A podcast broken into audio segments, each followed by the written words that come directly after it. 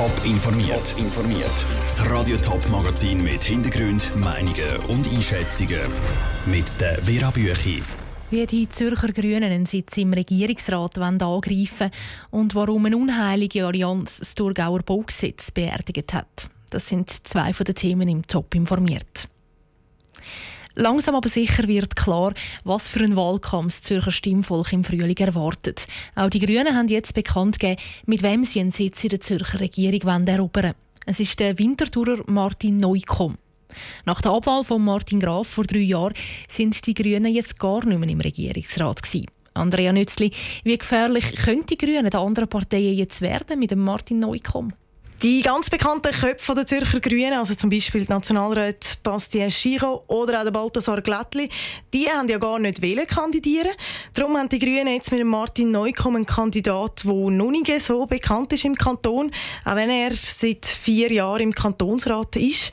Dazu ist er mit 32 auch noch sehr jung.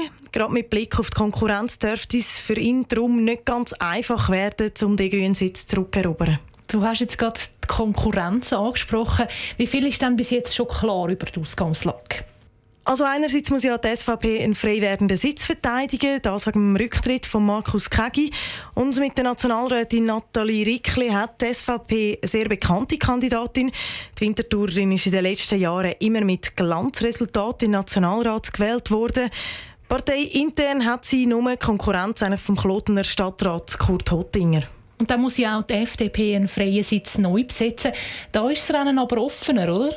Genau, da sind drei Kantonsräte, die sich Partei intern um eine Kandidatur bewerben. Der Jörg Kündig, der sich als Präsident vom Gemeindepräsidentenverband profiliert. Dann der Thomas Vogel, der schon lange FDP-Fraktionschef ist. Und der langjährige Kantonsrat Martin Farner. Die Partei entscheidet dann im Herbst, wer offiziell kandidiert bei den Wahlen im März. Wo sind dann noch Überraschungen möglich? Gibt es überhaupt noch Unbekannte für diesen Wahlkampf? Ja, spannend dürfte sicher noch sein, ob oder mit wem die Grünliberalen wenn kandidieren. Rein von der Wählerstärke her könnte sie ähnliche Chancen haben wie die Grünen. Danke, Andrea, für die Informationen. Von den sieben bisherigen treten fünf Regierungsräte nochmal an. Wie ihr wissen wollen die beiden SPler Jacqueline Fehr und Mario Fehr, die Carmen Walkerspäh von der FDP, Silvia Steiner von der CVP und der Ernst Stocker von der SVP. Alle Infos zu der Ausgangslage gibt es auf toponline.ch. Es ist immer knapp rund um das Thurgauer Baugesetz. Der Vorschlag der Regierung ist in sieben Kommissionssitzungen abgeändert und dann knapp angenommen worden. Dann ist der Rat ganz knapp auf die Vorlage eingetreten und hat dann in erster Lesung zugestimmt. Und heute die grosse Überraschung. Der Grosse Rat Thurgau sagt in der Schlussabstimmung Nein zum neuen Planungs- und Baugesetz. Wie es so weit hat kommen, aus Frauenfeld Peter Hanselmann. Am Schluss ist es deutlich gewesen. 39 Ja zu 69 Nein. Das neue Planungs- und Baugesetz ist abgelehnt. Der Grund: eine unheilige Allianz von Links, Grün und SVP und ein paar Abweichler in der Mitte haben das neue Gesetz bodigt. Den einen ist es zu weit gegangen und den anderen zu wenig weit. Der CVP-Grossrat Armin Eugster, der dafür war, kann es nicht verstehen. Jetzt hat man so lange nach einem Kompromiss gesucht.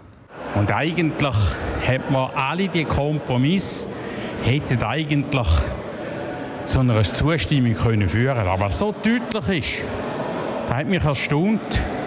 Und ja, ist eigentlich schade für die Arbeit, die wir hatten. Schade für die Arbeitszeit. Her. Sieben Kommissionssitzungen und lange Diskussionen im Grossen Rat. Viel Arbeit für nichts. Aber nicht so schlimm, sagt David Bonn von FDP. Dann hat man das halt durchberaten, in der ersten in der zweiten Lesung. Und das ist halt einfach die Arbeit. Die Kommission hat sieben Kommissionssitzungen gehabt und hat sich da auch zehn ausbissen im eigentlichen Sinn. Gut, wir haben auch viel gelernt. Das äh, muss man einfach machen. Das ist unsere Aufgabe, für das sind wir da. Der Vorschlag der Regierung ist in der Kommission stark abgeändert worden. Es ist darum gegangen, ob und wie Gemeinden Landbesitzer zwingen oder eben nicht, zum Bauland zu verkaufen. Ein Gesetz, das von Bundesebene aus vorgeschrieben wird, dass Gemeinden und Dörfer in Zukunft einfacher verdichtet bauen ein Gesetz, das es im Kanton Thurgau jetzt nicht gibt. Für die Bürgerlichen im Rat ein Gesetz, das es gerne gebraucht hat. Für Linksgrün ein Gesetz, das es dringend gebraucht hätte, aber halt eben nicht so, sagt der Toni Kappeler von den Grünen. Es ist, es ist ein Scherbenhaufen und das Dumme an dem Scherbenhaufen ist natürlich auch, dass er entstanden ist, wie gesagt, durch eine unheilige Allianz. Dass die einen, die mehr wollen und die einen, die weniger wollen, jetzt miteinander alle Nein gesagt haben. Also der Scherbenhaufen ist verhältnismäßig perfekt und das freut einem natürlich nie. Trotzdem hat er Nein gesagt. Nein zu einem Gesetz, das aus seiner Sicht viel zu harmlos war und das nichts gebracht hätte.